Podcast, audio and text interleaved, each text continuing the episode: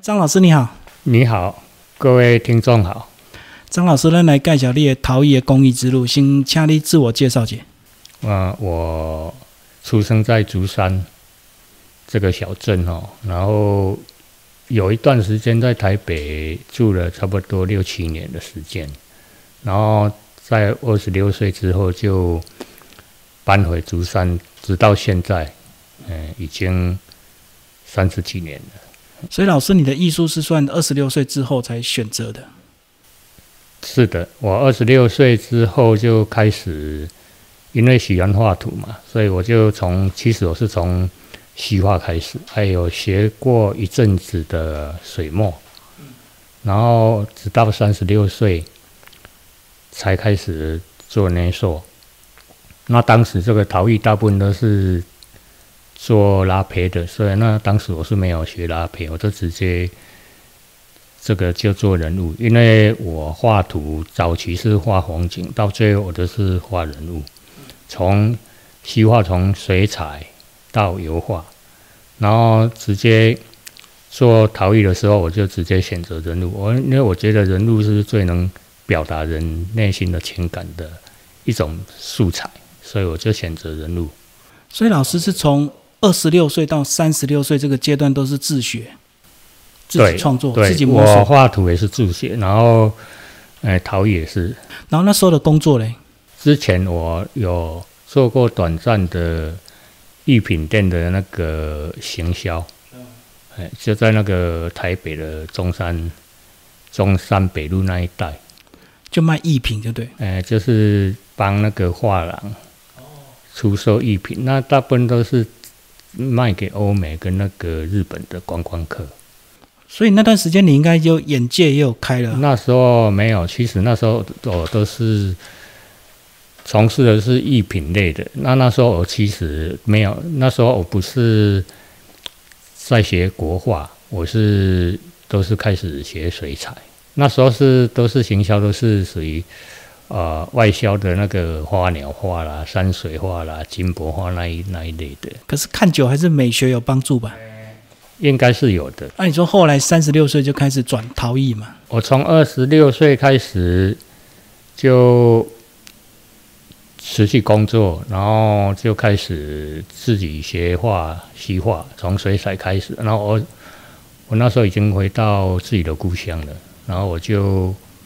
二十八岁就开第一次个展，哦，这么快啊？对，然后一直到一直等到三十六岁之前，就是开始想做那个陶艺。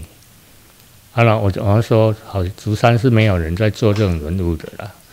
啊，我是就也没办法，因为我不喜欢拉胚，我觉得拉胚。好像都一直从上面拉哈，可能跟我个性不合，所以我就直接自己把以前画图的那个转换过来，就变成做立体的人物。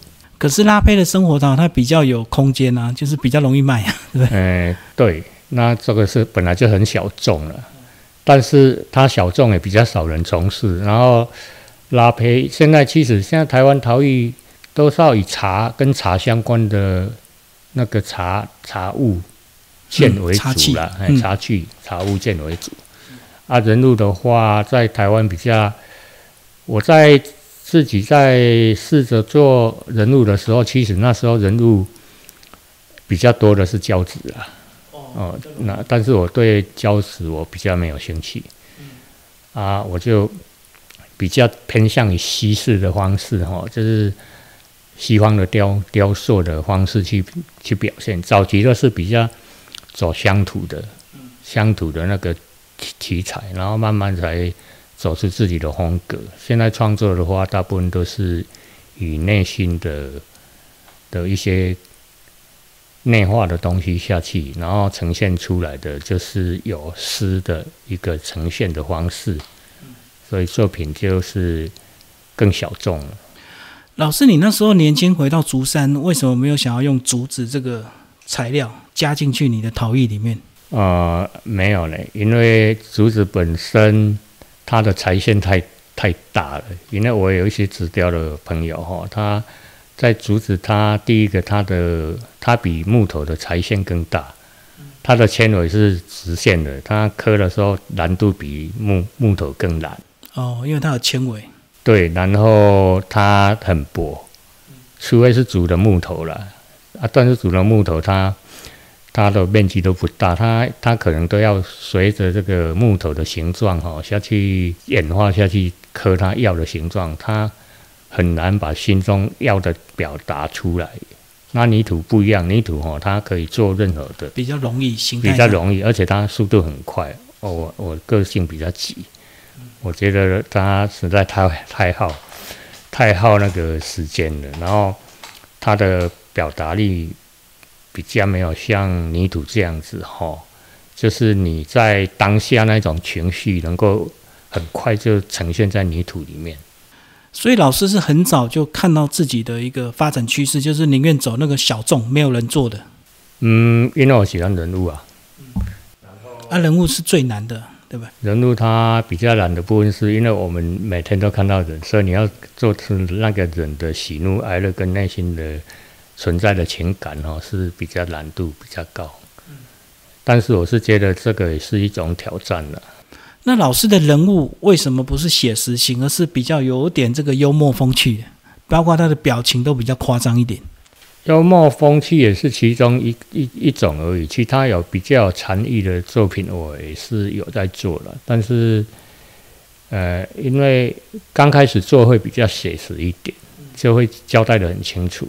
可是你当你做很多的时候，你可能像我后期的作品几乎没有什么五官，可是我只是把那种感觉抓出来，哎，然后身身体的比例也是照我的比例。很精准，我的精准的比例其实是内在的作品呈现出来那一种比例，它不是我们眼睛看到客观的比例，就是你自己对主观的比例，精准就是精准，对精准，有点像外星人那种，对不对？那头精神性的精准，所以是老师越来越有信心嘛，就越做越写意这样。如果没有信心，没办法一直走下去。哎，一一开始做就觉得很有信心，而且我觉得自己越做越好，也能够掌握到泥土的特性。对啊，我看到很多人陶艺都是为了生活，所以他一定要结合生活陶艺，还是要卖一点简单可以用的东西，很难纯艺术。所以老师的东西都是纯艺术。因为生活陶来讲的话，目前很多人在做啊，也有人做的很有个人特色，也有哦。可是他在这个陶艺的作品里面，哈，他很大众啊，然后也很多人做。但是我对对这个拉胚，我比较没有兴趣。我觉得手跟那个泥土接触，能够控制它，能够有时候泥土在捏塑的过程，它会有一些推挤，然后产生一些纹路，很自然的纹路，很有手感，然后。有时候我就会顺着它把一一件作品做出来，那种感觉很很好的感觉。它跟拉胚的话，因为我本身没有学拉胚，我觉得拉胚可能我我是没有认真去写了。应该拉胚的话，我本身可能没办法像一般人有办法耐心那边拉的拉个几一天拉几个杯子，我可能没办法，因为重复的东西我实在没办法。就老师不喜欢这种单调重复的事情对，但是很多很多专家都是一直从单调工作一直做做到变专家。其实我做我的作品也是有走一个系列的，然后我会在一个系列里面研究它，然后再换一个系列这样子。所以这一切都源自你对人的观察嘛？所以你很喜欢做人。对对，我我到目前为止还是最喜欢做人。那我本身还有在画西画嘛？那我画图我就不喜欢画人，因为我觉得我已经在年年兽里面都是做人了啊。画图我就比较轻松一点，我可能会画花卉啦，画风景啦，这样子，它也是一种转换一种心情去做另外一种东西。所以如果捏到烦了，就会画画风景画，就对。画画算是休闲。嗯。目前为止吧，我最主要是做做陶艺为主，然后画图的话，一般都是。一段时间可能会比较不想捏瘦的时候，我就画图。啊，有时候也是，像我早上有捏瘦嘛，说不定我下午就画个图，嗯，或是写写字这样子。那如果以老师现在的功力，你这个捏人物的一个精准，是不是就不需要像以前传统科班的训练一样，还要从头学人物素描开始？你觉得人物素描对你现在有帮助吗？嗯，其实任何任何的作品里面都有素描的因因那个元素在里面呢，只是你对素描的理解是怎样。你如果认为它是客观的精准，精准它的轮廓啦，它的光影上面都要精都要很精准的话。很写实的那一种的素描，我是觉得对对我目前的创作是没有帮助的。我大部分都是以速写跟写字来增加我的造型能力。它可以用在作品里面，其实它是共通的。虽然它是写一个字，可是那个字里面包含的就已经可以一个完整的造型。这从上面训练画图也是一样。好，那老师这样子等于有二十几年，觉得有明显的一个这个阶段吗？在你这个从年轻二十几、三十几到现在六十几，其实它有一贯性哦，因为你的作品里面不太能够说忽然跳到另外一个风格，因为它一定要一个渐进式的。我从刚开始的乡土啦，一些禅意的作品，一直演化到啊，去反映一些社会现象的作品，然后慢慢进入自己内心想要的一种感觉。然后它的造型也就随着随着心情，随着那个阶段慢慢的变形，所以它也是经过缓慢的才会变成现在这个模样。他如果把它从头把它看到尾，它是有迹可循的。虽然目前看起来好像有两大类的作品哈，可是它中间是因为。我还是保留我有一部分喜欢做比较属于乡土的有趣的作品，然后另外一部分是做一些内心的一些想法跟它做出来，所以它显然会有好像说是两种风格，但是其实都是关联的。对对对。那这个观点是不是就是你个人生活经验的一直累积，所以它一直随着你个人去演变？对呀，对呀，因为你你任何一个人的创作，一定跟他生活哈，跟他那个生命的那个不同的历程，有一些有一些相关性。像我五五六年前生了大病，就是又活了活过来，然后开脑又开两次，然后这个生命的每有几乎两次都是。都是面临那个死亡，然后又复活，所以这个对人生的态度，还有对创作上也是会有一些不同的想法。那更早期有其他因素吗？比如说结婚生小孩这些，而不是直接跳到最后面快要死亡。比比比较没有，嗯，因为早期就是因为我是出生在乡下嘛，我就做一点乡土的啊，然后呃有一些做一些音乐系列啊。那之前的画那的作品。大部分都是以黄陶土为主了，然后到差不多十几年前我就开始，因为我早期，哦，一九九四年有一次的展览叫“用影子思考这个世界”，就是跟人跟影子之间的对话哈。那那个是画展，那时候我还没有做陶艺，后来我就把它应用在这个。我的陶艺里面，所有的陶艺里面有有一点绘画、平面绘画的那个因、那个元素在里面，它等于是一种虚实的对应。现在的阶段也是想说，能够花更多的时间再去探讨，说有更好的一个表现的的那个手法出来。虽然现在的风格算是很成熟了，就是在这个陶艺里面，大家很容易辨识我的作品了，但是我是希望能够。能够更有这个更好的那个不一样的特质，再把它加进去。所以老师的人物陶里面都有强烈的情绪在里面嘛？不管有五官或没有五官，有。因为你在做的时候，里面你你要随着情绪。哎，对。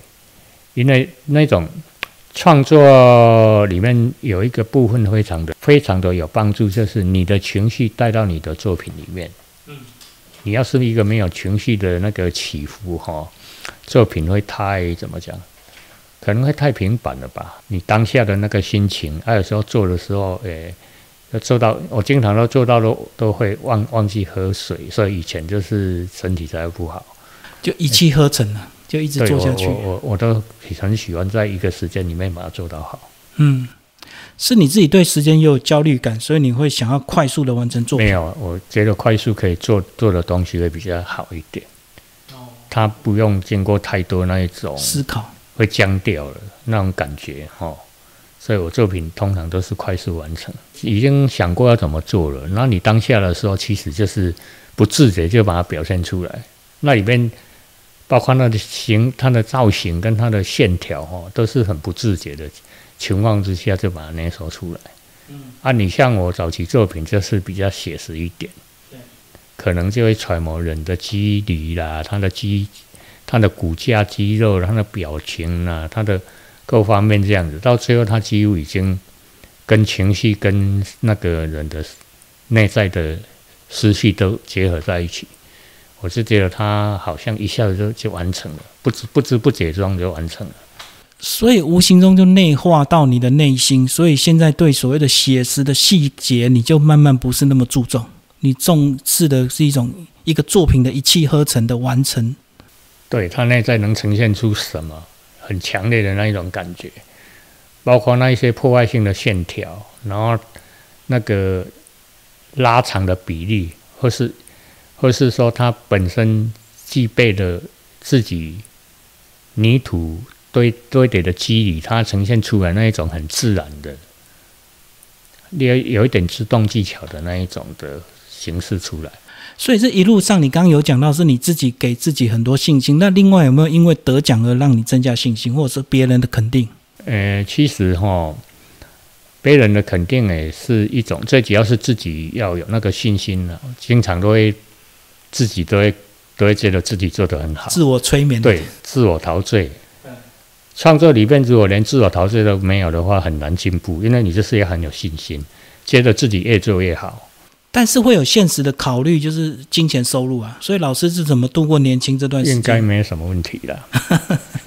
像我这种已经做了那么多年了，还活还还活着的，大部分都都应该是 OK 的，都都会有一些喜欢的人哈，呃，来收藏，不会说完全没没有办法生活。年轻的时候我是运气比较好了，因为我。年轻的时候就是作品也刚开始就蛮多人收藏的哦，所以年轻就很因为那时候真的是很少人做这种这类的作品。因为我很早做这个这个风格的话，应该那时候台湾也没有几个，因为那时候做人物的不多，没几个嘛。然后胶纸最多嘛啊，台湾那时候做人物的的那个应该没几个人在做，是不是也可以讲说？想要挑战人物的人也比较少数，因为毕竟他容易去辨识美跟丑。最主要是哈，有时候人家说市场会决定他从事的人口，你知道吧？那是一定的。那为什么会很多人去从事现在？因为茶文化非常的发达，台湾的那个茶文化越来越精致。然后可能四个做茶艺里面，可能有九个是做茶相茶艺相关的的一些作品嘛。那人物本身他就是比较少，嗯啊，他也是收藏的人也也也也很少了，嗯。那老师的创作既然是绕着人，那你是不是也会很关注我们国家发生的大事？嗯，之前也会做一点批判性的那个作品哈，早期也有做一些啊，现在比较比较更没有了。现在是比较做，其实我现在连展览的很少去看了，嗯，因为我大部分都觉得说。嗯，应该把时间花在自己怎么去把自己内心的想法做出来比较重要。嗯，啊外外外界的那个干扰越来越少。嗯，所以你现在比较不会被外界的一些新闻或者是一些人物怎么讲的什么话被影响。不会不会，以前是好玩，会去做一些讽刺性的、批判性的、批判性的，现在几乎没有了。嗯，是不是年纪也大了？对了，火气小了，所以看得比较开。哎，对。会注重传承吗？现在目前有有新传计划，呃，有有有，我自己有在做。目前的日式弟子有四位，都呃只挑男年轻的啦，哎，年轻我是免费的来教他们，希望他们能够在自己的那个陶艺的创作上面有一些精进了。哦，是鼓励他们要做走自己的风格，就有别老师的风格。对对，不要跟我一样。刚开始是是可以学技巧啊，一些观念，但是到最后他还是要慢慢走出自己的风格。所以简单看老师的作品，就是说老师就是以人像为主，捏好之后就进窑烧，就这样子吗？呃，捏好之后，你像这种作品，它本身厚度都很厚，它跟那个拉胚不一样，因为拉胚你中空的，中空，然后它很平均，它厚薄几乎很平均，这个厚薄都不太平均，所以都是要让它干燥，然后干燥的时间会比较长，会比一般胚底还要长。就是阴干吗？哎，如果能够阴干，最好是阴干了。但是我这种人急性子，我大部分都把它吹电风扇。你看刚才外面的就在吹电风扇，所以像多久可以？像那么大，像刚才那么大的，呃，如果天气没有很干燥的话，要一个礼拜；有的甚至于大件都要一两个礼拜。啊，像那个小件的话，稍微几天。啊，我吹电风扇会比较快一点。那吹到大概表怎么样、什么样的程度，你就觉得可以了？嗯，它吹到要吹到干到从底部看已经已经剩下一点点湿气这样子。因为你表面干哦，有时候只是表面而已。我懂，因为厚嘛。我们我们的经验是看就知道差不多了，然后我还再把它拿到窑里面再烤一个晚上，让它更干一点。因为这个雕塑类的真的很难烧成，它的时间要拉很长。那大件有时候到四十几个小时，因为你越大的话越厚，然后你要烧的时间要要越长。一般比较小的话，也都是要比一般烧。烧那个生火陶的还要更久一点，通常都二十小时以上。那什么状况开窑起来会破掉？呃，有一种是太急了，然后冷冷裂，就冷空气吹进去，它会冷裂。然后其实它会不会裂？哈，一般的话，像我的作品经验，它会裂到两百五十度到三百度之间就会裂了。一般的话，因为我。我那个关窑的时间都会到两百多度，我才会关。所以如果我关之前没有破的话，它就一般都不会爆裂。所以是老师自己的技巧，对不对？嗯，应该每一个烧烧东西不同，都有他自己的一个那个叫做升温曲线吧。嗯，我的升温曲线是前半段已经很慢。最后，请老师讲你的工作室名字——荷花田桃。为什么？荷田桃坊。现在叫做荷田桃坊，以前那边外面都是种荷花。后来有一年没有水，这个干旱嘛，刚好是二零一四年，然后就把那个就不想种了，因为那时候都要靠地下水，因为那一年大干旱嘛，人都快要没有水喝了，所以不好意思抽地下水，抽地下水，然后之后就没有种了。哦，所以早期是外面院院子。哎，你从里面走进来，那个对面那个就是以前就是荷花池、荷花潭。老师讲这个地方，这个地方你的工作室是一成立就在这个位置。对，我刚开始做没有在这里，我刚才刚做的时候是在公所路那里有一个住住家的一楼，然后楼上当画室，啊，楼下放个窑。后来这边盖好之后，就把窑搬下来，然后之后就没有再。再改了，现在画图跟做陶艺都在这个地方，所以这边刚好也够大啊，对不对？其实做陶艺哦，很很很占空间，因为它要它窑窑区要特别把它隔起来，要一个窑区，不然有时候人家不不知道小朋友跑进去会被烫到，哎，危险。然后它还要储存一些泥土，而且泥土是很笨重的，它要一点空间啊。当然也有人小小空间就可以做了，但是。空间当然是大一点比较好了。那老师后来这么多年有结合一些复合美材吗？嗯，目前没有，就是有一些木做了，有有一些结合木做的。那也是科好玩的嘛，就娱乐一下。哎，不是，那木做是是木椅子。嗯，哦，木椅子。哎，对，木椅子跟陶艺的结结合。哦哦哦，所以那部分不多，就是老师还是专注在陶艺的人物创作，对人物创作上面，其他几乎。几乎没有做其他，哎，花器偶尔会做做几个吧，很少，都是人物啦，还有动物啦，动物可能就是做牛啦、猪啦，牛应该是做最多的，还有猪啦、猫头鹰啦、兔子啦，都会做一些啦。但是最主要还是人物。所以老师做都是以个人喜好为主，并不是客人要求，就不考虑市场。一般都是自己做，然后有一些喜欢的人他会去收藏啊，也有些也有一些人喜欢什么定做，可是定做大部分都是怎么讲？我大部分都不会说马上就会做，因为有时候我会很久才会把它做出来，因为当下我不会当下当下说啊，人家定我就去做，我要。嗯，有一天我喜欢做，我再做，所以会等很久。虽然做的时间不会很长，嘿，也有也有做定，可是定做通常都会失败。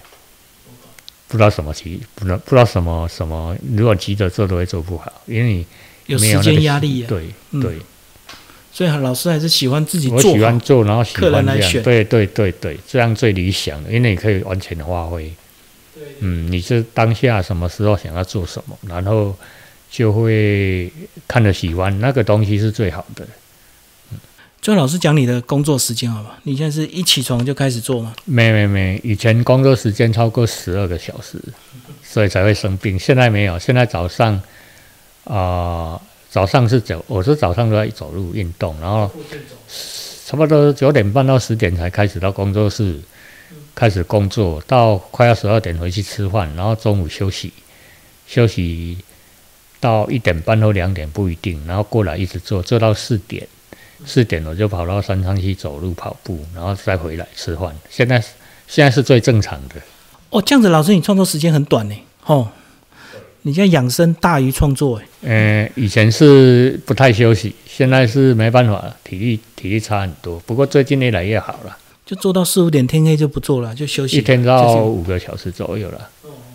可是其他时间我会思考写做一些东西呀，写一些诗啊，这些其实也都是跟创作有关的。哎，所以老师现在的时间比较算是半退休，对不对？没有没有，不是半退休，因为才做五六个小时，在在调养，真的。第一个调养身体，第二个还是持续在创作，我不会退休。我只有这种作品是，我是觉得。它是带给我生命有意义的一种生活方式。如果今天连做陶艺啦、画图都停止的话，我是觉得对我的生命没有一点意义。所以老师是工作时间把它缩短，可是你的脑袋还是一直在对创作，对对对。所以你现在动手可以动很快，就是想好之后动手一下就要完成。我很少不知道做什么，因为我大部分要做什么都已经想好了。所以每天一进工作室就知道做什么。对对，都要想做什么的嘛。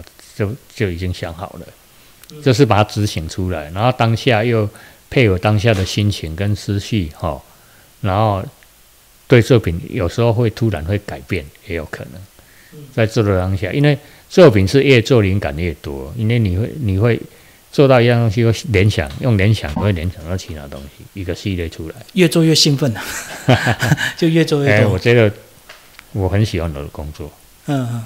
所以就没有退不退休的事。对，我觉得我现在是最理想状态，就是我做我喜欢的工作，我用我喜欢的表达方式、形式表达出来，而且工作时间又不会太长，对不对？还有可以调养自己的这个作息。对对，因为身体经过我有休息差不多三四年不太创作，因为那时候身体都很不好，嘿，然后开脑之后又有一段时间复健。那那一只手没力量吼，你是做陶艺一定是要两只手，对，那时候是瘫痪嘛，嗯，然后复健好了之后又开始做，啊，这那一段时间我也在练写字，一只手没力的时候练写字跟画图，就复健了，对，然后我恢复的蛮快的，嗯嗯。所以老师现在也会更升级时间，时间其实哈，你只要是效率的问题啦。你在很专注的时候，其实就很快就那个，因为杂事很少了。除了说，呃，出门有一些事情之外，大部分时间我都还是在创作上，不然就是在运运动或走路这样子。哎，现在算是最正常的。好，谢谢张老师，谢谢李先生。